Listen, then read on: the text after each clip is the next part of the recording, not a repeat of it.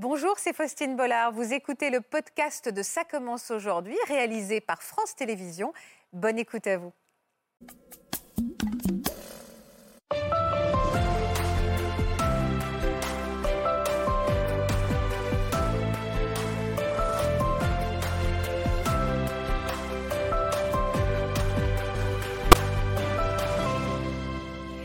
Bonjour à tous et merci de nous retrouver en direct sur le plateau de Ça commence aujourd'hui sur France 2. Trois personnalités ont accepté de nous raconter leur parcours cet après-midi. Trois femmes incroyablement fortes qui ont décidé de se servir de leur notoriété pour sensibiliser le public à une cause très importante, celle du cancer du sein. Dès demain, nous entrerons dans le fameux mois d'octobre rose et à ça commence aujourd'hui. C'est une cause qui nous est chère. Elles vont nous raconter sans tabou l'épreuve de leur vie, celle qui a fait naître en elles un instinct de guerrière et nous expliquer pourquoi elles s'engagent publiquement désormais. Elles sont belles, elles sont fortes, elles pourraient bien devenir nos modèles de vie. Vous allez voir, bienvenue à elles et bienvenue à vous dans Ça commence aujourd'hui. Des modèles de vie. Est-ce que ça vous va? Je vois Rose qui se retourne. Dans des modèles de vie, nous, tu vois, tu crois? Bonjour Rose. Salut Faustine. Qu'est-ce qu'on se disait juste avant? Parce que vous êtes très dissipée, on est très dissipée. Fanny Leb, bonjour. Bonjour. Faustine. Émilie, comment allez-vous? Ça va, merci. Émilie, pardon, je regardais Brunette, parce que moi je vous connais Émilie, mais Émilie Brunette, qu'on connaît très bien sur les réseaux sociaux. Pourquoi alors vous êtes euh, aussi dissipées, toutes les trois? Parce que je pense que ça, la vie, non? la vie nous amène à, à- on est, on, on- je pense qu'on on est branché sur une certaine fréquence euh, Ouais. chacune, Vibratoire. Et de- de- vibratoire. Donc on est toutes les trois un peu perchées peut-être. Et en fait, on a l'impression que c'était normal de se retrouver ici. Ouais, on est Eh ben, moi, j'ai- très envie de me brancher sur la même onde tu et y la es? même Mais fréquence attends. que vous. Tu y es, Faustine. Oui, parce que cette entrée était incroyable. C'est ça, on, est- on est rentré comme ça, on est dynamique et on a très envie. Vous connaissez Natacha Espier? Je me permets, hein, pardonnez-moi, docteur, de, de passer par Natacha Espier. Pourquoi? Parce qu'elle dirige une association elle-même qui lutte contre le cancer du sein. Euh, elle a été touchée elle-même par cette maladie. Je me permets de parler à votre Bien place, sûr, Natacha. Donc vous êtes là évidemment en tant que professionnelle, que psychologue, mais aussi comme euh, vous-même, une patiente qui Tout avait été dans ce, dans ce rôle-là. Merci d'être avec nous, Merci Natacha. Faustine. Et donc le seul homme du jour, mais néanmoins l'homme de la situation, le docteur Alain Toledano. Bonjour Alain. Bonjour. Merci d'être avec nous. Vous êtes oncologue et radiothérapeute. J'ai vu qu'on était à peu près branchés sur la même euh, fréquence également. Merci d'avoir accepté euh, de nous accompagner, de votre présence euh, éclairante et bienveillante. Alors si vous aussi vous avez envie d'intervenir dans cette émission, de raconter votre combat, de réagir, d'écrire à nos invités, surtout n'hésitez pas à le faire. Le hashtag c'est CCA sur les réseaux sociaux, Facebook, Instagram, Twitter. On va diffuser vos messages tout au long de cette émission. Alors Rose, vous êtes déjà venue nous voir sur ce plateau? Qu'est-ce qui vous fait rire déjà? Je qu'on va rigoler toutes les deux. Vous êtes déjà venue sur le plateau et c'était très émouvant. C'était il y a deux ans. Vous étiez venu nous parler de votre combat contre les addictions, contre l'alcool, contre la drogue et d'une épreuve dont vous étiez sortie. Aujourd'hui, c'est donc un tout autre combat dont vous êtes venu nous parler. Avant de vous écouter, on va revenir sur votre parcours en images. On est d'accord? Il n'y a pas le choix. Il n'y a pas le choix de toute façon. C'est mon choix. Chanteuse et encore inconnue du grand public, la vie de Rose prend un nouveau tournant en 2006 avec la sortie de son titre La Liste, qui connaît un succès phénoménal.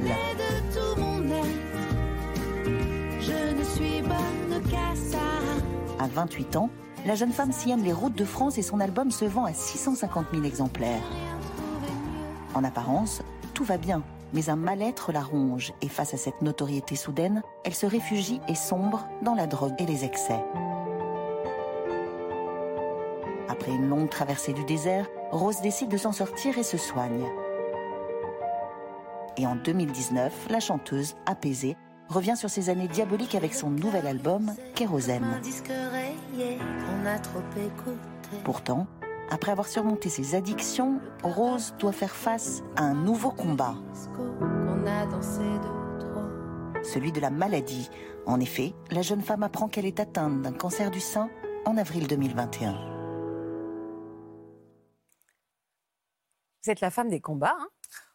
Bah oui, on a tous une- des, des missions. En tout cas, moi, je, sens que je suis faite pour combattre. Je, suis, je, je le dis dans le livre, je ne suis bonne que dans le combat, ça c'est vrai. Et aussi, j'ai ce, besoin de transmission et, et de partage. Donc, euh, c'est pour ça que j'ai fait des chansons. J'avais cette impression d'être incomprise toute ma vie. euh, donc, c'est ça qui m'a menée à l'addiction aussi, cette impression qu'on ne m'avait pas donné une place particulière. euh, et en fait, le cancer, pour moi, ça a été psychiquement très, très acceptable. Parce que c'est pour moi une maladie de- des enfants qu'on n'a pas entendu. J'en suis persuadée qu'il y a quelque chose que le corps euh, crie. Ouais. Et donc, à un moment donné, j'avais des maladies qui ne se voyaient pas et je, me sentais incomprise. Et je, pense avoir souhaité cette maladie pour qu'on la voie. Fanny, vous êtes d'accord avec cette idée-là? Oui, bien sûr. Je, je- je pense, enfin, en tout cas, par rapport à mon expérience, moi, ce que j'ai vécu aussi, c'est-à-dire que je me sentais pas du tout bien dans mon corps et dans ma tête avant que je tombe malade. Ouais. Et dans maladie, c'est le maladie. hein. Donc, euh, je pense que rien n'arrive par hasard et c'est venu, en tout cas, me donner une leçon de vie aujourd'hui qui m'a fait beaucoup grandir. C'est-à-dire qu'aujourd'hui, vous avez trouvé votre place, par exemple, Rose, c'est ce que vous vous dites? Euh, ah oui, enfin, il y Dans a votre beaucoup tête, de mots. vous êtes mieux? De toute façon, le chemin, il continue jusqu'à qu'il s'arrête. hein, donc, euh, j'ai pas fini. Pas fini. Mais là où j'en suis aujourd'hui, je- pour rien au monde, je retournerai en arrière. Ouais. Tout ce que j'ai compris, tout ce qui s'est apaisé en moi, euh, le cancer m'a guéri d'un mal qui était encore plus violent que l'addiction et plus violent que le cancer. Euh, c'était une souffrance ultime, c'était une colère.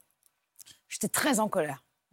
Mais quand je vous dis, même quand je dis le mot colère, je peux pleurer. C'est-à-dire la colère que j'avais, c'était celle d'une petite fille incomprise et je ne sais pas pourquoi encore. Enfin, je veux dire, pour l'instant, je, je sais très bien que tout le monde a fait comme il a pu. Euh, je reproche rien à personne, mais je sentais cette colère. J'en voulais la terre entière. Je sautais à la gorge de tout le monde. J'étais infernale à vivre Euh, et j'étais dans un mal-être profond qui m'a. J'avais un vide, un vide. Et donc cette addiction, le sein, pour moi, c'est tout à fait lié à la- au maternel, euh, au côté maternel, au côté euh, bah, justement addiction au sein aussi. Hmm. Donc euh, pour moi, tout est lié. Ça- du moment que ça fait sens, en fait, on accepte beaucoup mieux les choses. Donc euh, je trouve ça intéressant. Je dis pas qu'il faut aller remuer le passé. Je trouve ça très intéressant de, faire du selon sens. vous l'origine. Après, de se soigner autrement qu'avec des pierres. hein. Je ne suis, je suis pas complotiste, hein. je ne me suis pas soignée avec de la lithothérapie. Mais finalement, je pense que cette maladie, elle, est, euh, elle a un sens. Alors, elle n'est pas arrivée par hasard, selon, selon vous, en tout cas, est-ce que vous nous expliquez? Comment vous, vous, êtes, vous avez été diagnostiqué Euh, Comment vous vous êtes autopalpé Co- Comment vous vous êtes rendu compte qu'il y avait quelque chose qui n'allait pas? Euh, en fait, je, je faisais mes mammographies euh, en temps et en heure. Donc, tous les deux ans? Voilà. Euh, je trouve que c'est un peu tard pour commencer. Enfin, en tout cas, les, les messages qu'on envoie à Sécurité sociale, où on reçoit, trouve que c'est. Je pense qu'il faut commencer beaucoup plus tôt, mais euh, voilà, c'était assez fou ça.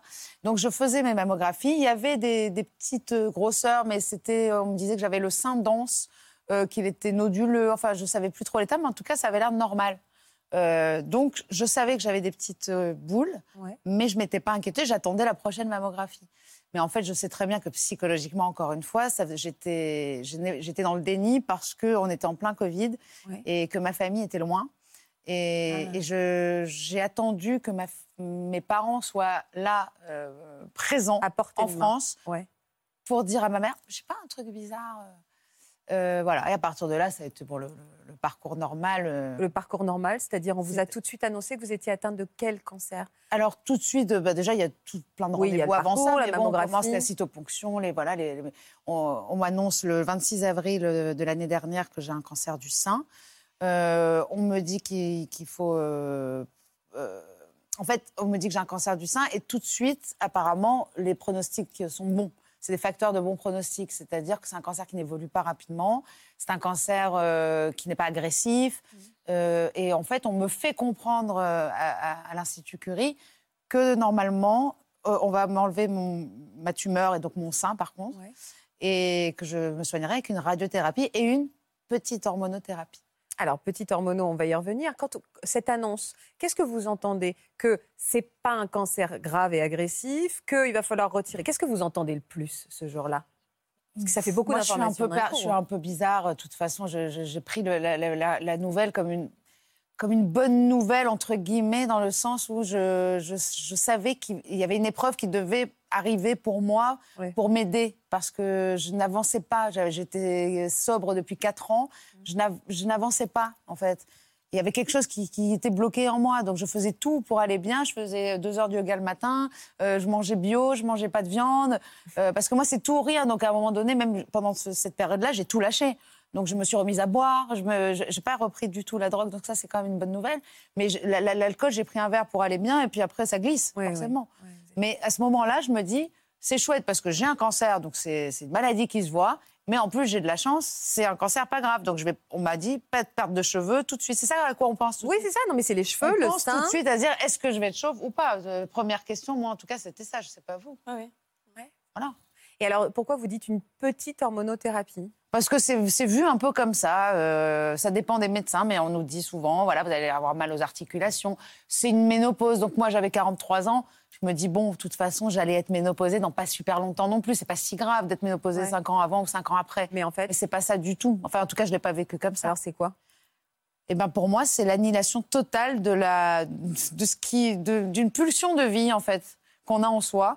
Euh, C'est-à-dire, on, on stoppe les hormones en fait complètement. Alors, vous allez nous l'expliquer, docteur, justement. Je préférerais. Et, pour- et puis pourquoi justement certains, euh, je voudrais comprendre pourquoi certains, certains cancers vont être guéris par euh, chimio, par radiothérapie et par hormonothérapie. D'accord. Alors, il faut imaginer que les cancers, c'est des cellules euh, qui se renouvellent de façon anormale sans s'interrompre. Alors, les cellules, elles vont se renouveler et ça va donner des tissus. Et on ne traite pas de la même façon la laine, la soie, le coton. Eh ben, c'est pareil pour les cancers. Vous avez des cancers du sein qui sont sensibles aux hormones, les hormones de la femme, les œstrogènes, la progestérone. C'est trois quarts des cancers du sein qui sont sensibles aux hormones. Et d'autres cancers qui ne sont pas sensibles aux hormones. Alors, quand un cancer du sein est sensible aux hormones, on donne des médicaments qu'on appelle hormonothérapie, mais en fait, ce sont des anti-hormones. Et donc, ces comprimés vont baisser le taux d'hormones féminines. Et là, on diminue le risque de réactiver le cancer du sein. Donc, certaines femmes vont se voir prescrire ces médicaments, ces comprimés, et d'autres ne sont pas hormonosensibles, elles n'en auront pas besoin. Alors, il arrive parfois qu'on associe à l'hormonothérapie des chimiothérapies. Parce qu'il y a toujours deux types de risques quand on a un cancer. C'est le risque que le cancer ne grossisse dans l'organe qu'il a vu naître, Mhm. donc en l'occurrence le sein, le risque local, ou le risque que la maladie n'aille se loger ailleurs, ce qu'on appelle des métastases.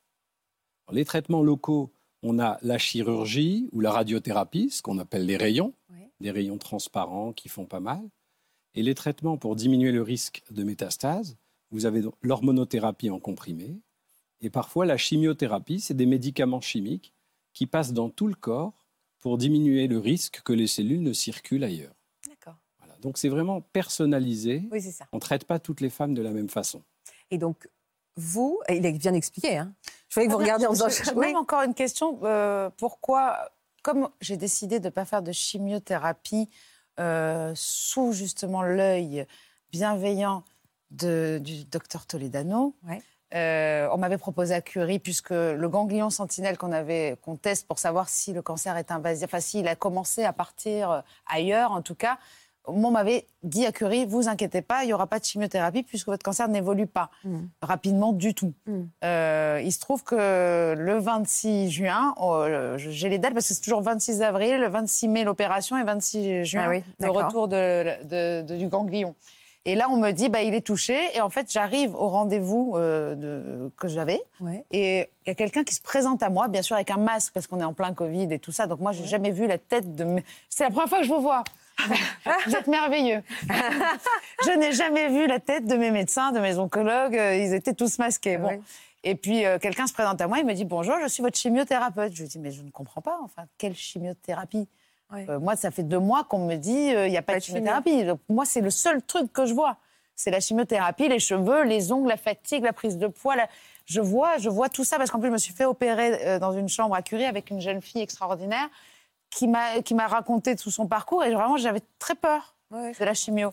Et, euh, et puis euh, finalement, je ne sais plus du tout ce que je disais. Je suis troublée de découvrir le visage. Alors, moi, je, reprends une étape cruciale, c'est que vous avez dû euh, avoir, vous avez eu votre opération, on vous a retiré un sein Oui. et vous avez, vous avez une mastectomie et vous avez tout de suite eu la reconstruction Oui. dans la foulée. Oui. C'était important pour vous et je ne savais pas que c'était possible de faire les deux en même temps. Moi, je pensais que c'était l'un et puis après l'autre. Vous, On vous avez m'avait déconseillé. Euh, parce qu'on nous dit souvent que comme il y a une radiothérapie derrière, euh, c'est pas c'est pas conseillé. Euh, moi, j'ai compris que c'était possible, donc j'ai dit si c'est possible, je le veux. Pour quelle raison? Pour pas justement sentir ce, pour pas avoir la vision de ce de ce corps euh, mutilé, ce, comme, enfin c'est comme ça que vous auriez pu le vivre? C'est plus compliqué que ça. Je pense que dans cette maladie, j'ai pensé beaucoup plus aux autres qu'à moi. Mm.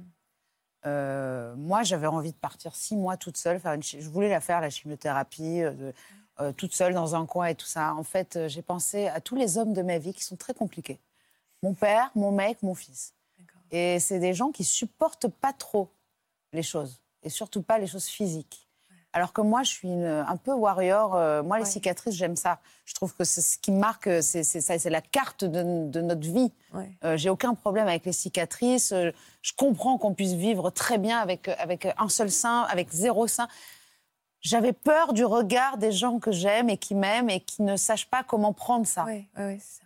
Et alors, tout à l'heure, vous me disiez, l'hormonothérapie vous a plongé, vous a fait plonger, quoi, dans une vie sans saveur.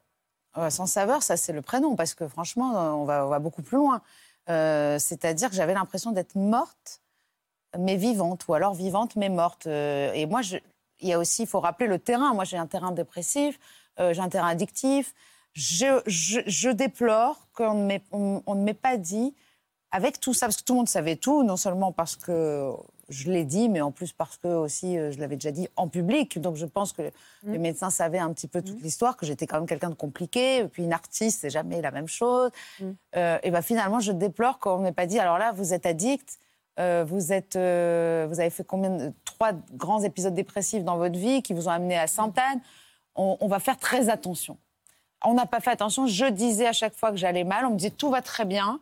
Euh, ah, et je voyais mon, radiologue noter, euh, comment on dit, Timmy, euh, l'histoire de l'humeur, euh, qui était pas très bonne. Bon, et ben en fait, moi, au bout d'un mois, j'ai eu envie de mourir vraiment. Et donc j'étais à Sainte-Anne et je peux vous dire que pendant un mois, euh, l'hormonothérapie, je l'ai même pas prise. hein. Ça, c'est important aussi, parce que c'est vrai que aujourd'hui, on, on- on- on traite les femmes psychologiquement en même temps qu'on on, on pense autant à la dimension psychique, la dimension physique aujourd'hui, surtout dans le cas de Rose qui dit clairement qu'elle a une Oui, fragilité. on, on peut, on devrait. On devrait passer encore. Alors, normalement, euh, c'est proposé. C'est proposé dans les hôpitaux, dans les services. Alors, il ne faut pas que ce soit obligatoire non plus. Il ne faut pas tomber. On peut tout à fait traverser son cancer sans avoir besoin d'aller voir un psy ou une psy. Mais on devrait systématiquement avoir cette possibilité-là pour pouvoir être soutenu pendant cette période-là. Et Alain, quand on a une patiente comme ça qui réagit mal à l'hormonothérapie, et pourtant c'est la réponse évidente à son mal, comment on fait? Alors, il y a plusieurs types de mauvaises réactions à un traitement, mais d'abord, il faut se demander la manière dont on le perçoit, le traitement. Si le traitement, vous le vivez comme étant un ennemi, il y a une représentation mentale difficile, même si le traitement est censé être bien toléré, ben, ça deviendra difficile. Ouais, je comprends. Alors que si on l'accepte et c'est un allié, et qu'il est là pour nous faire du bien et diminuer le risque de cancer, ben, on l'acceptera plus. Donc c'est important en fait de ne pas traiter des maladies. On ne traite pas un sein, on traite une femme. C'est ce que j'ai apprécié de toute façon. C'est pour ça qu'après, euh, je suis venue euh, me faire soigner euh, chez vous. On dit chez vous, donc c'est la clinique Hartmann. Et puis, et puis voilà. En fait, je, déplore ça, comme je l'ai dit, mais attention, j'ai été prise en, main par l'Institut Raphaël sur énormément de mots, par exemple les douleurs articulaires, euh, le problème de sommeil, le, le- de sommeil, le sevrage tabagique, parce que j'avais repris la cigarette le jour où on m'a annoncé que j'avais un cancer. C'est comme ça que je fonctionne. Donc, il faut faire quand même attention. Je ne fumais plus. Euh, on m'a dit que j'avais un cancer, j'ai pris une cigarette et puis c'était fini. Je refumais un paquet par jour. Donc, il fa... Et puis, euh, la naturopathe, c'était extraordinaire. Je me suis aperçue que quand je mangeais les choses qu'on m'avait dit, je n'avais pas de douleur articulaire parce qu'une alimentation anti-inflammatoire fonctionne. Pourquoi, Mais psychologiquement, non. Pourquoi en parler? D'ailleurs, je, suis toujours bluffée quand je vous reçois de la facilité avec laquelle vous parlez. De, de- euh, Fanny, je pense, se dit la même chose de, de, vos, de vos travers, de vos maladies, de vos maux, de vos souffrances, de votre passé, de vos, voilà, de vos comportements addictifs. Pourquoi aujourd'hui en parler publiquement? Qu'est-ce que, pourquoi, euh, pourquoi ce livre, Les Montagnes Roses? Pourquoi vous en avez éprouvé le besoin Et qu'est-ce que vous voulez transmettre à travers votre témoignage?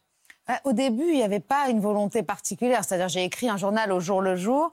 Euh, il y avait énormément d'attentes dans les salles d'attente euh, d'hôpitaux. J'avais mon MacBook euh, Air et puis j'écrivais, euh, je mettais la date, je mettais l'humeur du jour, je mettais une citation qui, allait bien, je mettais même une recherche Google, parce que souvent la recherche Google donne le ton de la journée. Et puis, euh, voilà, j'écrivais tous les jours. Je me suis pas rendu compte, mais sauf que j'ai commencé à écrire en avril et en septembre, j'étais, euh, arrêté d'écrire puisque j'étais internée. En fait, j'ai eu besoin qu'on me soigne psychiatriquement. Euh, on a, on a, on a trouvé le bon traitement. Donc j'aurais dû dès le début aussi, je ne veux pas re- rejeter la faute, c'est moi aussi qui aurais dû me dire, tu as déjà eu des problèmes, il faut tout de suite prendre des antidépresseurs, en fait, il faut Oui. contrer ce truc-là. C'est pour vous dire que moi, je prenais le traitement comme un allié et j'ai toujours tout Oui. pris comme un allié, même le cancer. Donc j'avais vraiment, j'étais très heureuse quand je faisais ma radiothérapie. Je méditais sur le fait que la, la- la brûlure était bonne pour moi, qu'elle allait détruire les mauvaises cellules et laisser les. Ok. Moi, je suis comme ça. Mais là, c'était plus fort que moi, en fait. Je me réveillais le matin, puis un matin, je me suis réveillée, j'ai dit, bah non, en fait, stop, je veux pas vivre. Oui, j'entends. Et alors, votre message aux femmes Le message, au fond, donc, comme je vous dis, c'est que quand j'ai relu ce quand j'ai repris un peu goût à la vie, j'ai relu ce journal, j'ai dit, mais en fait, c'est fabuleux déjà pour moi de voir l'évolution et la non-évolution, en Ouais. fait. De voir comment je me plaignais sans cesse, que je, je ruminais des choses au lieu de changer des choses. Donc, déjà, ça m'a aidé vraiment extra- de, de façon extraordinaire. Euh, à partir d'un moment, j'ai compris aussi que ça allait pouvoir aider des gens. Donc, je me suis dit, c'est génial, mais je parlais de l'hormonothérapie. Mais finalement, le chemin a été tellement spectaculaire pour moi, pour ma vie, ce qui s'est passé, ce que j'ai appris, la paix que j'ai trouvée. Pour moi, c'est un, message de lumière.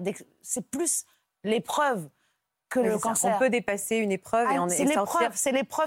Si- on n'en fait rien, c'est une double peine. On vit une épreuve et en plus, on, on on- on- ça ne sert à rien.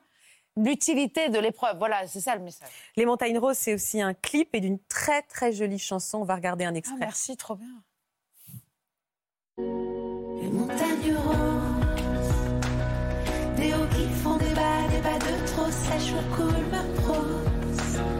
L'assaut et le combat baisse les bras trop tôt, j'abandonne, j'ose. Je donne pas cher de ma peau, à peine morte déjà éclose. Très très jolie chanson et très joli texte que je vous invite à découvrir. Euh, vous, vous voulez réagir, Natacha ce que Euh, oui, venez oui, je- simplement euh, pour euh, dire que c'est vraiment une très bonne chose. Ça permet de lever le tabou, vous entendre toutes, nous entendre parler de ça. Je pense que c'est extrêmement important pour briser la solitude des patientes qui souffrent de cancer du sein. Je pense que c'est important d'en parler, de dire que c'est pas tabou, que dire que ça peut arriver, que dire qu'on peut aller bien et qu'on peut s'en sortir. Et qu'on peut être sur le plateau, Exactement. rigoler, sans sourire, et que ça n'aurait- n'empêche Voilà. rien à, à votre féminité, à ce que vous dégagez. Tout à fait. Et on croit que c'est un peu rentré euh, euh, dans les mœurs, et en fait non, euh, pas, Pas- tant pas- que ça. Donc c'est ça. toujours nécessaire. Oui. Euh, Fanny, vous aussi, alors vous avez un point commun avec Rose, c'est la musique, votre passion, et puis vous aussi, vous êtes d'une famille d'artistes. On, on soigne pas les artistes comme les autres, alors Fanny. Je sais pas. En tout cas, oui, la musique m'a aidée. pendant vous a aidé. hein. Donc on découvre votre famille, Michel, votre père, Tom, votre frère. Euh, pourquoi c'est un sujet, vous aussi, que vous avez décidé de rendre public, Fanny? Parce que euh, par mon métier, déjà, j'avais pas envie de me cacher et du jour au lendemain disparaître et puis faire semblant que tout allait bien. Non, je venais d'apprendre une nouvelle difficile. J'ai dû atterrir, j'ai dû la- l'accepter. Ouais. Et ensuite, je me suis dit, c'est mon histoire, ça fait partie de mon histoire. Je vais pas me cacher et je vais, euh, je vais en parler parce que je, suis, je peux, moi, en tant que petite personnalité publique, peut-être en aider euh, certaines Oui, je comprends. et se reconnaître à, tra- à travers euh, ce que je vivais et euh, peut-être les aider. Donc euh, c'est pour ça que j'en ai parlé et je me suis rendu compte que ça a été un ping-pong merveilleux parce que les gens m'ont envoyé une force incroyable et moi je leur ai envoyé un peu de force à ma manière aussi. quoi. Vous étiez très jeune hein, quand vous avez appris euh, que vous étiez atteint d'un cancer. Euh, Est-ce que vous avez aussi la date, du, la date de l'annonce? On garde cette date euh, en soi? 4 décembre 2018. 4 décembre 2018. Et Oui. vous, Émilie 1er octobre 2020, où ça a commencé à partir en vrille, j'ai envie de dire. Mais le 9 octobre, j'ai eu la Le diagnostic. le diagnostic. Euh, Vous mesurez ça, docteur, parce que vous- à quel point ce moment charnière de l'annonce va rester gravé euh, dans le cœur et les, les âmes aussi de nos invités? À chaque fois que vous l'annoncez à une femme, vous avez conscience de cette portée-là, que c'est une date qui va les marquer pour toujours? Au- Au-delà d'un instant euh, qu'elle annonce, c'est un événement. Et donc, il y a tout, ce qui va aller avec, la projection, les peurs. En fait, on ne traite pas des risques en médecine, on traite aussi la perception des risques. Et on est envahi sur le plan sentimental de tout un tas de peurs. La peur de mourir, la peur de souffrir, quand bien même on peut en guérir. Mais le cerveau, il va, il va se préparer au pire. C'est un peu ce mécanisme de défense qui fait que dans ce- cet instant, cet événement, il y a toujours une intensité majeure et il faut qu'on ait une présence, un environnement, qu'on travaille sur le plan émotionnel, parce qu'il y a des femmes qui ont tendance à vous léguer leur corps et à garder leur esprit, et puis elles souffrent parce que finalement elles dissocient leur corps et leur esprit. Et en fait, c'est quand on voit des, des- des femmes épanouies qui sont elles-mêmes, corps et esprit, qui s'assument, euh, qu'on a les meilleures guérisons et le- le- les meilleurs équilibres de vie. Euh, vous devez votre vie à une tasse de thé? Oui, tout à fait. Et encore la musique aussi qui était tout près parce que c'était en, en studio et que les portes de studio sont extrêmement lourdes et qu'il n'y avait pas de bouilloire, hein, elle ne marchait plus. Donc j'étais à la station-service d'en face. Je demande un gobelet sans le petit cache en plastique pour la planète. Et en fait, je traverse ensuite et je vais pour donner un coup dans la porte. J'avais ma doudoune, j'avais mon téléphone dans l'autre main et le thé valse et vient traverser toutes les couches et vient me brûler le sein opposé. Et trois jours après, j'avais vraiment une brûlure, quoi. Vraiment. Ouais. Et c'est comme ça que je m'en suis rendu compte. C'est-à-dire que je me suis dit, oh là là, mais j'ai vraiment un truc. Et c'est en continuant avec ma main que j'ai fait, mais j'ai une petite boule là. Et j'ai pas attendu très longtemps. J'ai appelé ma gynécologue directement le lendemain matin. Vous aviez entendu, euh, enfin, vous vous auto, auto, je n'arrive pas à dire, vous autopalpiez déjà? C'est quelque chose que vous faisiez vous-même? mauvais, très mauvais élève. C'est pour ça que maintenant, je, je parle beaucoup de l'autopalpation, parce que c'est- un cancer pris un temps est un cancer qui se soigne. En tout cas, aujourd'hui, avec les gros progrès, je ne voudrais pas dire de bêtises, je ne suis pas médecin, mais, mais en tout cas, euh, je, je- je parle de ça beaucoup, parce que c'est important de faire ce geste quotidiennement. Co-. Quotidiennement Quotidiennement Ce- Non, pas Dans quotidiennement. la mais douche, en vrai. on en profite euh, Une fois quelques fois Non, pas mois. quotidiennement, parce qu'on peut développer des espèces de phobies euh, Ouais, c'est ça. qu'on entretient. J'avais pas ça hier. Oui, non, c'est vrai. Ouais, une fois par Oui, mois. puis c'est difficile de faire la différence aussi entre, en effet, euh, un petit ganglion, un truc qui devient inquiétant. C'est compliqué quand même de se le faire. Mais, euh, et puis regardez les tutos, parce que tout à l'heure, j'en parlais avec quelqu'un qui me disait Mais non, faut pas faire ça comme ça, comme ça. On a l'impression que se palper, c'est vraiment comme ça. Mais il y, a des- il y a des techniques hein, pour le faire même facilement. Il a euh, D'ailleurs, je me permets une application que Keep Abreast a créée, qui est gratuite. Keep abreast Voilà, Mhm. euh, qui explique euh, super sur votre Super téléphone bien, et vous super. suivez, et c'est génial. Très, bon, très bonne euh, Ouais. information. Donc le lendemain, votre gynéco vous a tout de suite envoyé faire le, bah, la mammo, tout le, le rituel, on va dire. Vous, Voilà, vous aviez vous-même une intuition? Oui, au fond de moi-même, je, je- je sentais qu'il y avait un truc qui n'était pas. Je suis dit, c'est pas un kyste. Je le sentais, voilà, c'est comme ça. Et elle me dit, bah, va faire une échographie. J'appelle le matin et on me dit, écoutez, mademoiselle, il n'y a pas de place avant deux semaines. Je me rappelle que c'était la voix d'une femme au téléphone et je dis, écoutez, j'ai une boule dans le sein, vous êtes une femme au téléphone, s'il vous plaît, trouvez-moi une place avant. J'ai vraiment insisté, en fait. J'ai pas. et Elle a été sensible à cet argument-là? Elle m'a dit, Ah, attendez, attendez, attendez, demain 11h. Et voilà.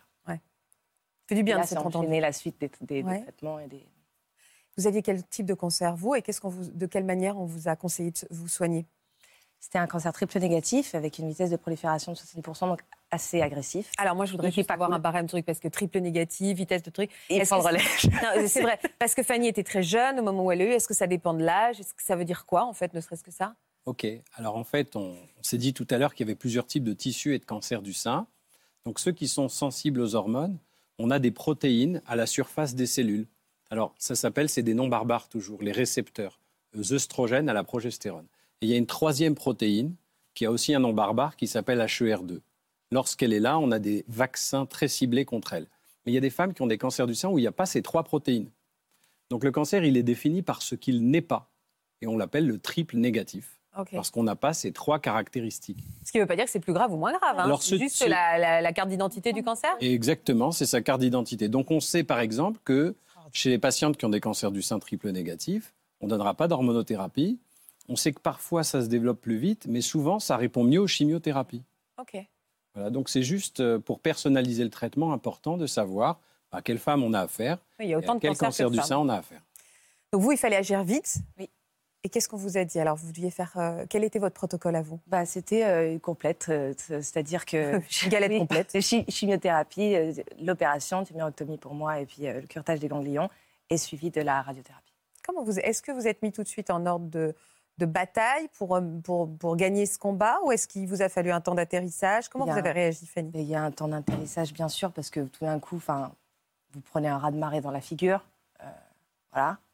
Euh, vous recevez un nombre d'informations au début, vous faites, attendez là, je ne comprends pas, euh, des papiers dans tous les sens. Ah Euh, Ça, c'est long. Là, là, là, vous êtes vraiment. Vous avez l'impression que c'est totalement irréel un peu. Vous rentrez à la maison, moi, j'avais pas forcément de douleur. J'avais cette petite boule, mais on a l'impression que c'est faux, qu'on est dans un. On se sent pas malade, quoi. Ouais. Vous vous sentiez pas malade. ouais. Voilà, exactement.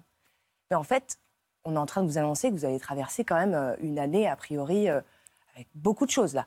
Des mots qui font peur. Moi, je connaissais pas du tout ça. C'est vrai que on savait chimiothérapie, mais ça fait tout de suite très, très peur, en fait. Et puis, cancer, ça veut dire mort. Alors qu'en fait, pas forcément. C'est important de le vous- D'ailleurs, justement, est-ce que, est-ce que on, vous- arrive vraiment à votre tête Est-ce qu'on vous fait sentir, je sais pas comment expliquer ça, mais que c'est une maladie mortelle Ou est-ce qu'on vous dit tout de suite, vous allez vous en sortir? Est-ce qu'on donne des Non. pronostics dès le départ en disant, écoutez, c'est plutôt bon signe, comme on vous l'avait dit pour vous, Rose? Et vous, comment ça s'est passé? Alors, on m'a pas dit ça va bien se passer ou mal se passer. Je pense que ils peuvent pas le dire. Ouais. Il faut aussi attendre de voir aussi au niveau de l'évolution des traitements comment ça réagit. Mais euh, comment dire euh, On atterrit et on se dit bon, ok, euh, comment ça se passe? Et une fois que j'avais vraiment le protocole en face de moi, la chimio elle commence là, la chimio elle sera là, ensuite ça sera ça. J'avais besoin de visualiser ma victoire et visualiser mon truc. Une fois que je l'ai eu dans la tête, je me suis dit bon, alors maintenant t'en- t'enfiles un costume de guerrière. De toute façon, il n'y a pas le choix. Je veux vivre. Laisse-toi le temps d'accepter, parce que je pense que l'acceptation face à cette maladie, c'est primordial. Si on est dans une lutte et dans une résistance, on ne peut pas se battre de la même manière. Face à toutes les maladies, d'ailleurs. Dans tout, toutes les épreuves d'ailleurs. Mhm. Et je pense que le fait de l'avoir accepté, alors tout mon entourage avait vraiment très peur pour moi parce que j'étais assez fragile, très très sensible. On dit oh là là, mais comment elle va faire? Ouais. Et en fait, euh, je me suis dit il faut que tu aies confiance en toi. Il faut que tu crois en toi. Euh, sois, sois, sois positive. C'est hyper important. Alors, ça n'a pas été facile tous les jours. Il y a des jours, on tombe à terre, on se dit, mais comment je vais faire? Et en fait, euh, il faut laisser passer ces moments difficiles, se dire que ça ira mieux demain. Comme la chute des cheveux d'ailleurs, où j'ai essayé de mettre beaucoup d'humour dedans, à pas me prendre au sérieux, parce que c'est, je m'en suis servi comme une arme. Je me suis pas prise au sérieux, j'ai beaucoup déconné. J'ai surtout Quitte à vous forcer un peu à déconner, en fait. À surjouer un peu, mais je ça savais vous- que j'ai vécu vous- Ouais, c'est ça. Ouais, mais finalement, j'ai plein de souvenirs incroyables et j'ai vraiment beaucoup ri. J'ai eu beaucoup de moments tellement légers, tellement, tellement jolis parce que j'étais dans l'essentiel des choses. Et quand je riais, putain, je riais. Et en fait, je pense que voilà, faut s'écouter. Ouais. Quand on est dans l'orage, on est dans l'orage. Quand on en ressort, faut reprendre cette petite énergie. Faut croire en soi, c'est hyper important. Je sais que c'est dur, mais le mental, il est très important. Je pense que c'est très fort parce que là, ce que vous dites, euh, ça doit parler à beaucoup de femmes qui nous regardent. Vous devez leur insuffler votre je, courage. je sais que c'est dur. Ouais, C'est- dans les tweets, c'est ce qu'on, c'est ce qu'on, exactement ce qu'on reçoit. C'est merci, je suis dedans. Et quand je vous vois comme ça, vous me donnez de la niaque, quoi. Juste un mot sur le, le moment où vous avez pris l'initiative de raser vos cheveux. Oui. On a, on a des images, vous l'avez Oh là, filmé. ah oh là, c'est vieux ça. Du coup, enfin, pareil, il y a mille ans. Oui, et c'est pas grave, c'est que des poils. Attention, c'est parti. Feu Notamment euh, À la pipe. à la pipe. Merde. Putain, j'avais une fausse perruque. Hop là, Nathalie Portman. Bon, bah voilà, on est le 2 janvier et euh, bah, Tom m'a rasé la tête, ça commençait à chuter. Mais euh, força Dans quelques mois, terminé. C'était belle. Ce qui me touche, c'est qu'on sent quand même que vous êtes bouleversée. Bien sûr. Exactement. Et, euh, mais tout de suite, vous dites, euh, faut ça. Il y a quel- dans quelques mois, on n'en parle plus. C'est exactement ce que vous nous dites là. hein. J'avais besoin d'avoir mon, voilà, mon combat devant les yeux, mon calendrier de victoire, en fait. Exactement. La visualisation, c'est très important. Et surtout, je me disais, c'est juste une phase. Ça va C'est repousser. juste une étape. C'est juste un moment de ma vie.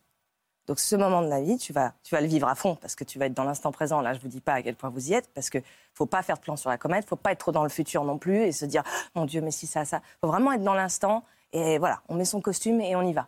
Je sais que ça paraît complètement fou que je puisse vous dire que finalement j'ai appris tellement de choses aujourd'hui et que en fait je le remercie d'avoir été là parce qu'il m'a appris beaucoup, même si je l'ai détesté plus que jamais. J'ai grandi et je suis vachement bien aujourd'hui.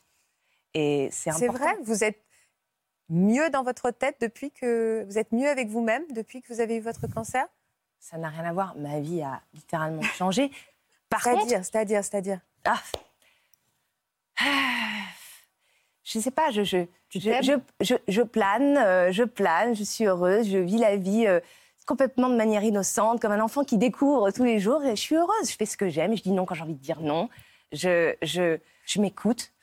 Je... Parce qu'il y a des gens qui disent souvent, il y a des femmes parfois qui disent, euh, une fois qu'on doit redeve- revenir à la vie ordinaire après un cancer, c'est Alors c'est ça, ouais. C'est ça. Qu'est-ce que qui est difficile? En fait, quand vous sortez des traitements, on vous dit bravo, tout va bien. Vous sautez au plafond, c'est extraordinaire, évidemment, bien sûr. Et là, tous vos amis vous disent ah mais c'est génial, mais t'es en vie, c'est ouf, tu dois être tellement contente. Ouais, je suis super contente. tu rentres chez toi, tu fais Pour... qu'est-ce qui se passe? Pourquoi je suis pas si contente? C'est bizarre. Là, on s'en veut de penser comme ça. On se dit mais pourquoi on pense comme ça? On ne devrait pas du tout penser comme ça. T'es en vie, Fanny putain, qu'est-ce que tu, qu'est-ce qui t'arrive?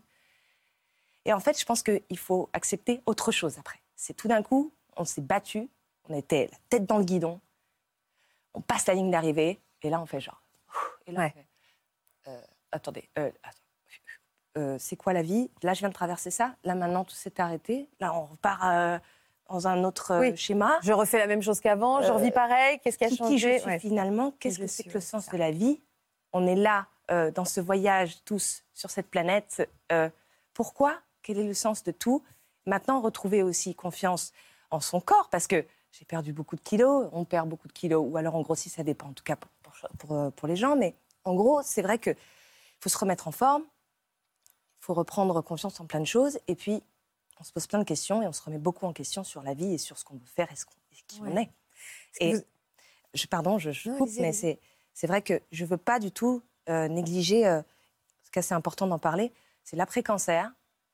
Moi, bizarrement, j'ai aussi morflé à l'après-cancer, donc ça m'a permis de re- recommencer à retravailler pour re- remonter la pente après, mais j'ai eu un coup de BAM En fait, dans, ça- les- ça dans la tête. dépend aussi ce qu'on appelle l'après-cancer, parce que pour les autres, c'est l'après-cancer. Mais nous, on n'est pas dans l'après-cancer. C'est ça Ah, qui est différent. Ouais. C'est qu'il y a vraiment ce truc-là où on nous dit ça y est, c'est derrière toi, ou euh, où tu as l'air radieuse, ou ça y est, tes cheveux ils repoussent, ou j'en sais rien. Mais nous, euh, on est, on est, euh, c'est pas parce qu'on nous l'a enlevé ou qu'il n'est plus là. D'abord, la rémission, elle est longue. On nous dit que c'est 5 ans, une vraie rémission. Mhm. Mais en plus, on est encore dans l'énergie de la bataille et du cancer. Il y a quelque chose, on n'a pas du tout envie d'entendre. euh, ça y est, tu vas reprendre ta vie. En plus, encore une fois, c'est pas le cancer qui nous fait changer de vie. C'est nous, en fait, il y a une prise de conscience. Et je crois que ce que tu vis là, de, de, de planer, je le vis aussi, c'est un éveil. En fait, en fait tu as, juste changé tes yeux. En fait, ce qui est, dit- ce qui est- ce qui est délicat aussi, c'est de pouvoir oser dire à ton entourage, en fait, non, euh, Non, ça oui, je suis en vie, mais en fait, ça va pas. C'est pour ça que c'est important de le dire aussi. C'est encore plus dur quand on n'en parle pas. Et c'est normal, cette redescente là, après. Et après, je- je- ça remonte, la preuve, aujourd'hui, je vais très bien. Mais c'est une phase qu'il ne faut pas négliger. Et il ne faut pas Merci avoir peur le de celle-là, dire. parce qu'elle va Ouais. arriver, c'est possible, comme elle peut ne pas arriver, mais c'était mon cas en tout cas. Merci de le dire, c'est très juste. Euh, vous avez écrit une chanson avec votre frère, euh, The Girl I Was, qui a été, que vous avez coécrit avec, euh, avec Tom euh, en 2020. On va découvrir cette chanson, vous allez nous expliquer pourquoi elle est si importante.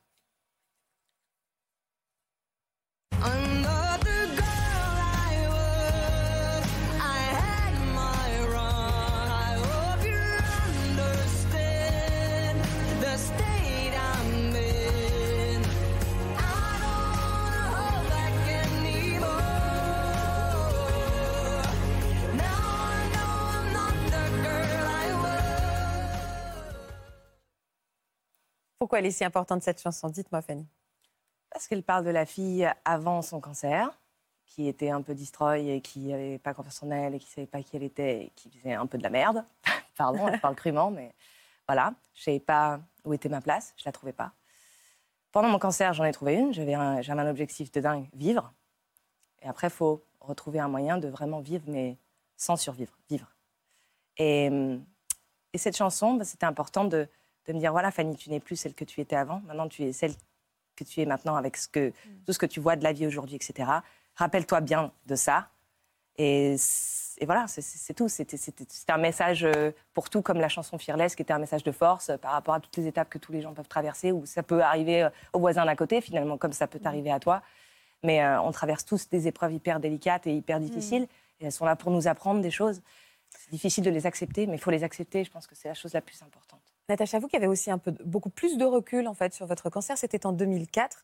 Vous avez le sentiment aussi, vous vous reconnaissez dans les discours de Fanny vous de, Oui. euh, et, de, et de Rose, vous vous êtes trouvés après cette épreuve?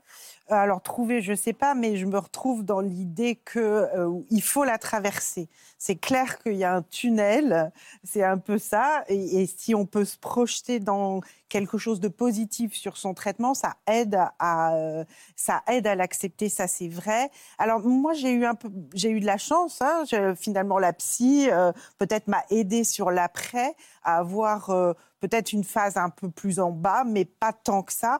Mais pour les patientes, on sait que c'est un moment extrêmement délicat. Parce que c'est le moment, au fond, où on prend conscience de ce qui s'est passé, ça c'est vrai. Euh, on se rend compte du chemin qu'on a parcouru et au fond, qu'est-ce qu'on va faire? Euh, On se retrouve là, on a un, Un corps peu sonné, quoi. un peu so- exactement, un peu sonné. On a un corps qui a changé, on a une image corporelle qui a changé et qui peut-être ne sera jamais tout à fait comme avant. Euh, comment est-ce qu'on va se reprojeter dans le, dans le futur? Et c'est vrai que c'est un moment particulièrement bouleversant. Et puis juste un mot pour. euh, alors, c'est vrai que moi, je me retrouve bien dans votre façon de faire, mais tout le monde, on n'est pas toutes pareilles. Et on peut tout à fait traverser son cancer en pleurant, parce qu'il y a de toute façon des moments où on est. Voilà. Et on n'est pas obligé non plus d'y aller en guerrière. bien sûr, et ça, je pense que c'est important de le rappeler euh, pour euh, les patientes. Oui, il ne faut pas les culpabiliser Non, si elles se sentent pas guerrières. C'est ça. Vous avez raison. On va nous raconter, Émilie va nous raconter aussi comment elle a vécu les choses. Trois regards, trois, trois, trois parcours de vie. Vous êtes, euh, est-ce qu'on on dit quoi? Vous êtes une influenceuse? C'est ce qu'on dit maintenant, oui. Bah oui. Oui. Bah, très bien. Alors, vous êtes très présente sur les réseaux et on va voir qu'il y a eu un virage qui a été très fort dans votre vie. D'abord, on va faire connaissance avec vous et on va nous, vous allez nous raconter à travers ces images la vie que vous aviez avant ce fameux, cette fameuse photo en noir et blanc. Expliquez. Je m'appelle Émilie. J'ai toujours été une femme très active et fonceuse. À 30 ans, je suis tombée enceinte de mon premier enfant, Gustave. La maternité ne m'a pas empêchée de poursuivre mes activités, blogueuse, autrice, créatrice de podcasts. Pourtant, à 32 ans, euh, peu de temps après la naissance de ma fille Pernie, j'ai ressenti une douleur intense au sein. Le 1er octobre euh, 2020, j'ai pris mon courage à deux mains et je suis allée faire une échographie mammaire. J'ai eu le diagnostic que j'avais un cancer du sein triple négatif. Un mois après la confirmation euh, du diagnostic, j'ai décidé de ne plus me cacher et d'annoncer la nouvelle sur les réseaux. Cette fameuse photo en noir et blanc et vos yeux qui brillent. Hein Ah ouais, parce que j'ai l'impression que, enfin, que c'est pas moi. Enfin, c'est très bizarre. C'est euh, pourquoi? Celle d'avant, vous d'avant, c'est pas vous? Si, si, mais en fait, euh, là, je me demande, euh, ah, ça, ça m'est arrivé en fait. Pourquoi vous êtes bizarre. C'était il y a combien de temps? Mais C'était il y a deux ans. Donc vous êtes encore un peu, vous êtes encore un peu sonné vous-même? Vous vous reconnaissez dans ce que dit Natacha à la fin du combat. On se dit, euh, pff, alors maintenant je fais quoi quoi? Alors moi, j'ai continué de travailler, donc du coup, euh, je ne me suis pas arrêtée. Euh, mais c'est vrai que je me dis, ouais, il m'est arrivé ça, en fait, c'est c'est fou. Ça passe tel- on est tellement dedans, on est tellement dans tout, dans le suivi. Oui, c'est ça. ouais. Puis Dans moi, j'ai continué les traitements aussi après. J'ai eu, J'étais dans un essai clinique après avoir eu mes traitements, donc j'ai eu des examens régulièrement. Mais c'est vrai qu'on se dit, c'est fou, quoi. J'ai vécu ça. Est-ce que euh, on dit toujours qu'un cancer du sein, ça doit pas faire mal? J'ai toujours entendu ça. Si tu sens ta boule ou que tu as un truc, c'est que c'est pas grave. C'est faux. Oui, c'est faux. Il y a des Parfois, ça fait mal. Voilà, mais c'est pour dire aussi qu'il y a beaucoup de cancers qui sont indolores. Donc, quand on palpe quelque chose d'atypique, c'est bien d'en parler et de le montrer à son médecin. Et à l'inverse, quand ça fait mal, ça peut être aussi des kystes, des infections, des fibromes. Donc, on ne peut pas associer cancer et douleur, mais on a toutes les situations. Toutes les femmes, toutes les situations, tous les traitements, ça j'ai compris. Juste, je voudrais qu'on revienne sur cette photo. Cette photo, c'est ce jour où vous avez décidé de médiatiser votre. Vous en étiez où déjà de votre cancer quand vous avez décidé d'en parler sur les réseaux? Ah, Ça faisait un mois que j'avais euh, eu le diagnostic. À quel âge? 33 ans. D'accord. J'avais 32 ans quand j'ai eu les premiers symptômes. Et, euh, et en fait, euh, bah là, j'allais commencer deux jours après les traitements, la chimiothérapie. J'avais déjà coupé mes cheveux, je ne l'avais pas encore montré. C'est un de mes amis qui m'a immortalisée avant que, que je coupe. Et c'est important de pouvoir le faire, pouvoir en parler et de pouvoir euh, utiliser euh, l'influence que j'avais sur Instagram, euh, la communauté, pour se dire, bah, en fait, ça touche une femme sur huit. Moi, ça m'a touchée alors que j'avais aucun antécédent de santé. Euh, je mangeais bio, je faisais du sport, je fume pas. Euh, j'étais pas dans les statistiques et en fait ça m'est arrivé donc ça veut dire une femme sur huit ça veut dire bah potentiellement ouais ça touche des gens Pourquoi on parle je, trouve qu'il y a quelque chose de très touchant dans ce que vous racontez aussi, c'est cette sororité entre femmes. C'est-à-dire, vous vous dites, j'ai partagé, puis finalement, je me suis pris une vague d'amour et de soutien qui vous a fait du bien. Vous aussi, vous, l'avez partagé par amour et vous avez reçu beaucoup à ce moment-là? Ah, j'ai reçu énormément de j'ai reçu des retours effectivement de- des conseils non sollicités ou des avis sur, euh, sur les traitements etc mais j'ai reçu aussi euh, énormément d'amour de soutien et, et ça, ça fait un bien fou ça, ça booste. En plus moi j'étais en plein deuxième confinement donc euh, c'était euh, très compliqué de vivre ça pendant le Covid. Et en même temps, ça a été ma chance parce que euh, tout le monde avait une vie au ralenti, moi aussi. Et je pouvais travailler de la maison. Enfin, franchement, c'était royal. Mais oui, ça fait du bien d'avoir cette vague d'amour. ça m'a porté pendant les traitements, complètement. Et puis on se sent un devoir aussi de se battre. Pardon, j'aime pas ce mot-là non plus, parce qu'on se bat pas forcément. On va dire, on, on vit avec aussi, mais on essaie d'avancer. On n'a pas le choix. Néanmoins, quand on est, euh, euh, bah, tout d'un coup, on, porte une cause, c'est-à-dire voilà, je suis malade et je vais, vous allez m'accompagner dans toutes les étapes de ce traitement. Quelque part, ça booste aussi parce qu'on se dit j'ai un devoir euh, d'aider celles qui vivent les mêmes choses que moi en même temps et finalement c'est un cercle vertueux, tout le monde va se porter quoi. Oui, puis c'est aussi, euh, ça démystifie aussi le cancer du sein. C'est-à-dire que moi, quand j'ai su que j'avais un cancer du sein, Enfin, je me suis dit, mais en fait, je vais perdre mes cheveux, je vais être malade, je vais être alitée tout le temps, je vais pas pouvoir m'occuper de mes enfants. Et en fait, euh, bah, en fait, euh, j'ai pu faire plein de choses. Et du coup, ça a démystifié. Il y a plein de filles qui m'ont dit, bah, c'est top parce que ça m'a permis de me dire que si un jour ça m'arrive, bah, je pourrais aussi le, le vivre cette épreuve. La vivre, ouais. Et ça, c'est chouette parce que euh, si ça permet de donner de la force aux femmes et de dire, si ça m'arrive à moi, bah, je pourrais aussi le, bah, le faire et me battre et faire plein de Bien choses. C'est important. Et il y a celles que vous avez aidées également concrètement.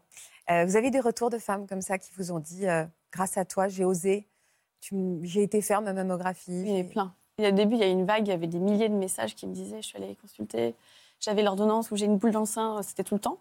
Puis malheureusement, du coup, bah, il y en a forcément qui m'ont annoncé leur cancer. Et alors là, vous vous dites, euh, en fait, finalement, peut-être grâce à ma- le fait d'avoir euh, parlé publiquement de mes mots à moi, cette femme-là, euh, son cancer a été pris en main très tôt, quoi. Je l'espère, oui, oui. Bah, je me suis dit, bah, euh, c'est super parce qu'on ne se rend pas compte de l'influence qu'on peut avoir sur quelqu'un. Ah, voyez On écrit des chansons quand on. 158 000 followers, et là, le mot influence a- prend tout son sens. hein. Là, on peut dire que vous êtes bonne influenceuse. Bah, en fait, je me suis, au début, je me suis dit, euh, l'influence, il faut qu'elle serve à quelque chose de, de positif. Euh, et, euh, et si ça peut aider une femme à se découvrir son cancer ou autre chose, bah, c'est super. C'est une vie de sauver. Surtout que euh, le cancer du sein touche une femme sur 8. 8, c'est ça Donc sur 158 000, vous pouviez en effet aider des, des femmes, toucher plusieurs femmes. Ah, il y a une femme que vous avez beaucoup touchée. Vous avez déjà eu l'occasion de la rencontrer? Oui. Aurélie, on va l'accueillir tout de suite et vous allez voir, euh, son histoire est très, très émouvante. C'est peut-être vous, d'ailleurs. C'est peut-être vous, peut-être, en regardant cette émission. On va accueillir Aurélie. On va l'accueillir parce que... Oh, vous êtes un bonbon. Ah, merci. Mais non, mais c'est vrai, avec votre joli pull à collerette, vous êtes un bonbon de douceur. Vous êtes donc une ancienne. Bonjour Aurélie, pardon. Une, vous, vous aviez, vous faites partie de ces 158 000 followers d'Émilie, c'est ça? Tout à fait. Vous la suiviez pourquoi? Alors à la base, je la suivais pas, Émilie. Je savais qui elle était, mais je la suivais pas encore sur les réseaux sociaux. Alors, alors qu'est-ce qui fait, comment vous avez été amenée à, à- à découvrir cette photo en noir et blanc? Bah, je dirais la folie de la vie. En fait, j'étais sur Instagram un soir et j'étais en train de scroller un petit peu mon Explorer. euh, Scroller. Natacha. Voilà. D'accord, ok. Et je tombe sur une photo qui m'interpelle, une photo super belle en noir et blanc, mais qui me paraît un peu grave. Et je clique dessus. Et là, je tombe sur la légende foudroyante. Et qu'est-ce que ça, ça, qu'est-ce que ça euh, provoque comme réaction euh, chez vous, Aurélie? Euh, alors tout d'abord, je me sens super peinée parce que j'apprends donc le cancer d'Émilie. Je me dis waouh, enfin la pauvre, je pense à elle, sa famille, ça pourrait être moi. On a quasiment le même âge, des enfants, etc. Et euh, ensuite, je suis surprise. Je me dis un cancer du sein à cet âge-là, ok, pas du tout au courant. Et euh, parallèlement à ces deux émotions-là, je ressens quelque chose de très bizarre que j'explique pas encore aujourd'hui. Mais euh, très vite, je ressens un sentiment de peur, mais vraiment fou. Une intuition? Une intuition, mais forte. Vous aviez des enfants, vous, étiez, vous en étiez où de votre vie? Vous étiez en couple? Oui, oui, en couple D'accord. depuis de nombreuses années avec mes deux enfants. J'étais en pleine forme. euh, tout allait très bien pour moi. Donc il y a une petite truc à l'intérieur de vous Ouais. qui se met, une petite alerte qui se met en route. Une petite voix, un petit ange gardien, quelque chose, quelqu'un qui me dit, enfin quelqu'un, Bah, c'est une petite voix. L'ange gardien, est là. Au travers du message d'Émilie, euh, je ressens que ça va pas en fait chez moi. C'est très bizarre à expliquer. Et alors vous allez consulter De là, vous en parlez déjà Alors j'en parle à mes proches euh, qui comprennent pas trop parce que c'est complètement dé- démesuré à ce moment-là. Je n'ai rien. Enfin, enfin calme-toi. J'ai pas l'habitude de m'identifier euh, aux personnes en particulier. Mais là, c'est vraiment euh, voilà mon intuition. Je lui fais confiance. Je sens que ça va pas. Donc euh, on dit écoute, va voir ton médecin traitant, parle-lui-en et puis on sera rassuré. Donc c'est ce que je fais et je le vois deux jours après. Donc je débarque dans son cabinet. Je lui explique que j'ai l'impression que j'ai un cancer du sein. Alors que j'ai.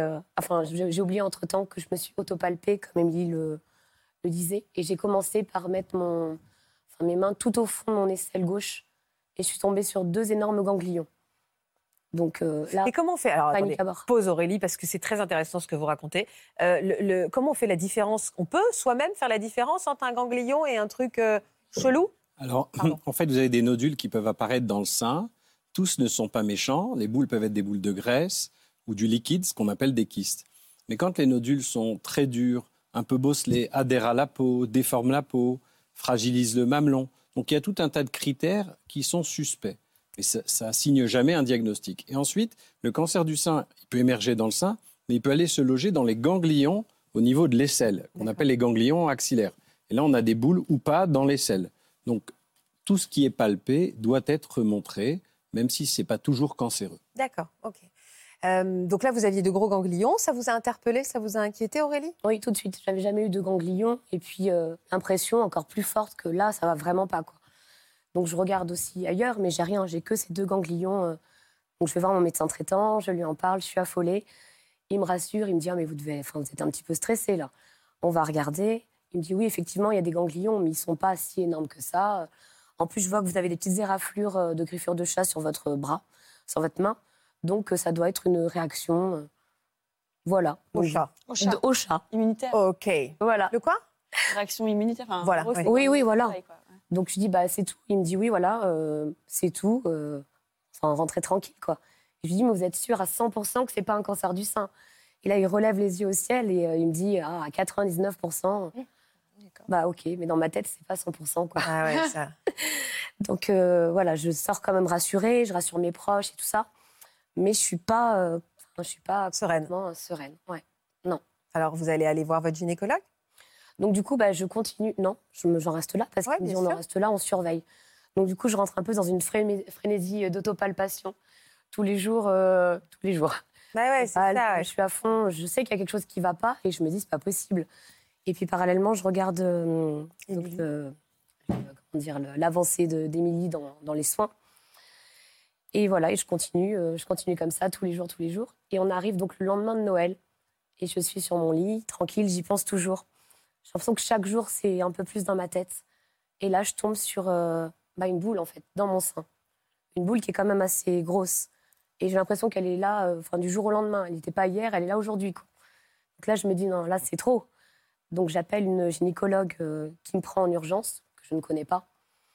Et puis la même chose. Je redéboule chez elle, je pense que j'ai un cancer du sein. Calmez-vous, vous avez sûrement rien. Je dis, C'est ok, fou mais... quand même, cette, euh, à quel point vous, vous étiez convaincue. Et... Oui.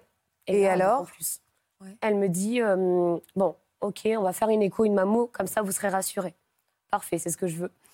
Donc du coup, je fais l'écho, je fais la mammo, et, euh, Et le bingo. docteur euh, n'a pas d'expression sur le visage. Je me dis qu'est-ce que j'ai quoi Et d'un coup, je lui dis c'est grave, c'est pas grave. Et, euh, et là, il me dit froidement bah écoutez, euh, ça peut être grave comme euh, très grave, pas grave comme très grave. Ah, super. Super. Ouais, super. Donc voilà, donc je reste comme ça. Il me dit revenez quand même pour une biopsie. Je reviens quelques jours plus tard pour la biopsie. Et euh, bah, 17 longs jours après, j'apprends que j'ai un cancer du sein. Vous, votre traitement, vous, allez, vous, vous avez, dû vous faire retirer le sein? Pas dans un premier temps. D'accord, mais après, oui? Oui. D'accord. Euh, vous aussi, Émilie? Ah oui, oui, j'ai subi, subi une mastectomie. Ouais. D'accord. Un sein? Ouais. D'accord. Euh, vous montrez parce que vous n'avez pas eu encore la reconstruction? Non, Vous ça- comptez le faire ou vous comptez le pas faire? Ça commence dans, dans un mois. D'accord, ok. Vous, a- vous en êtes tout de votre, votre rapport à votre corps aujourd'hui? Je m'assume très bien sans mon sein. Euh, mon, mon corps a pris cher avec les traitements. Euh, il a pris, j'ai pris 9 kilos. Ouais.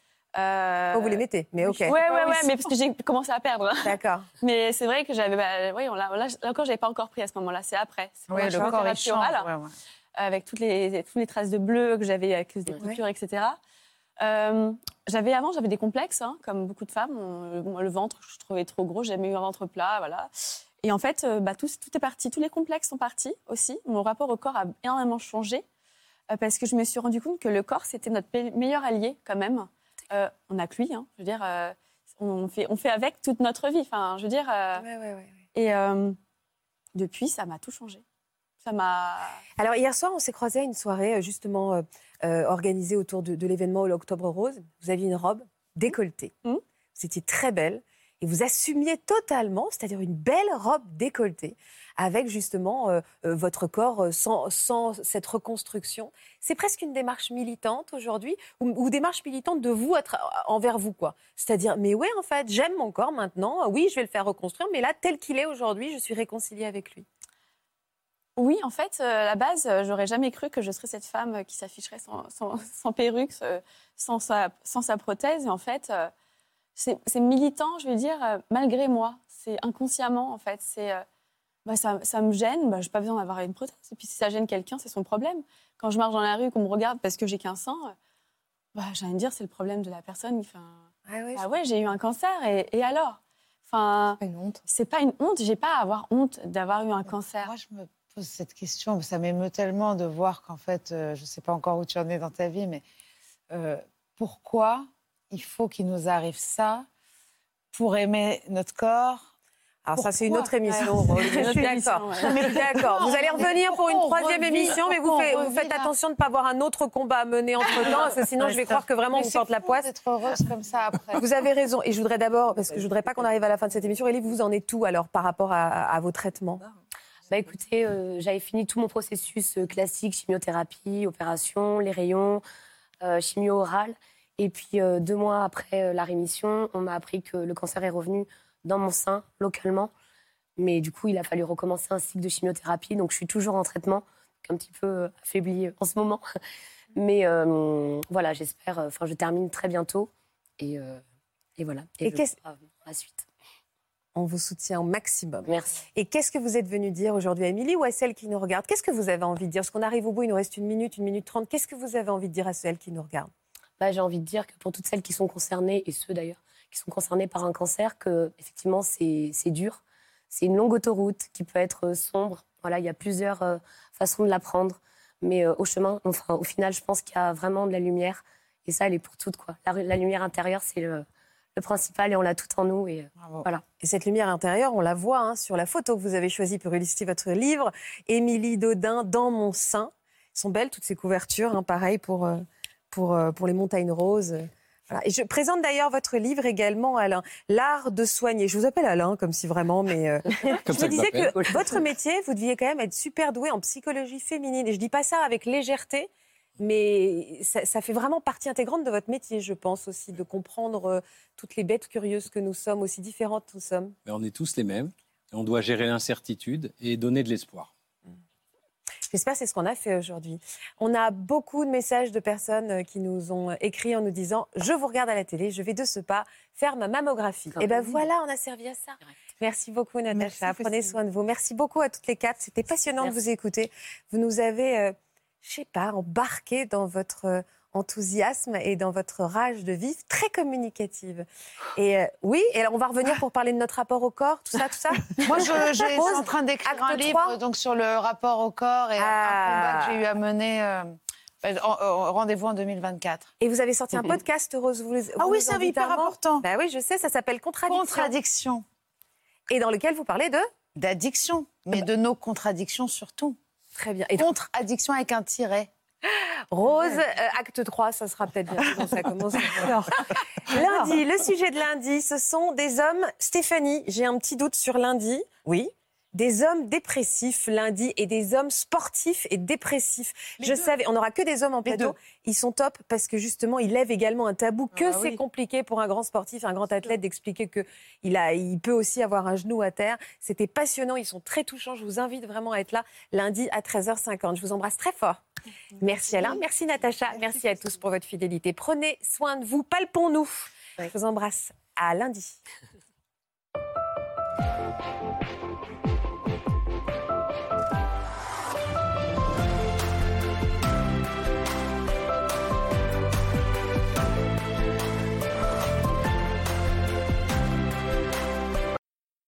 Voilà, j'espère que ce podcast de Ça commence aujourd'hui vous a plu. Si c'est le cas, n'hésitez pas à vous abonner. Vous pouvez également retrouver l'intégralité de nos émissions sur France.tv.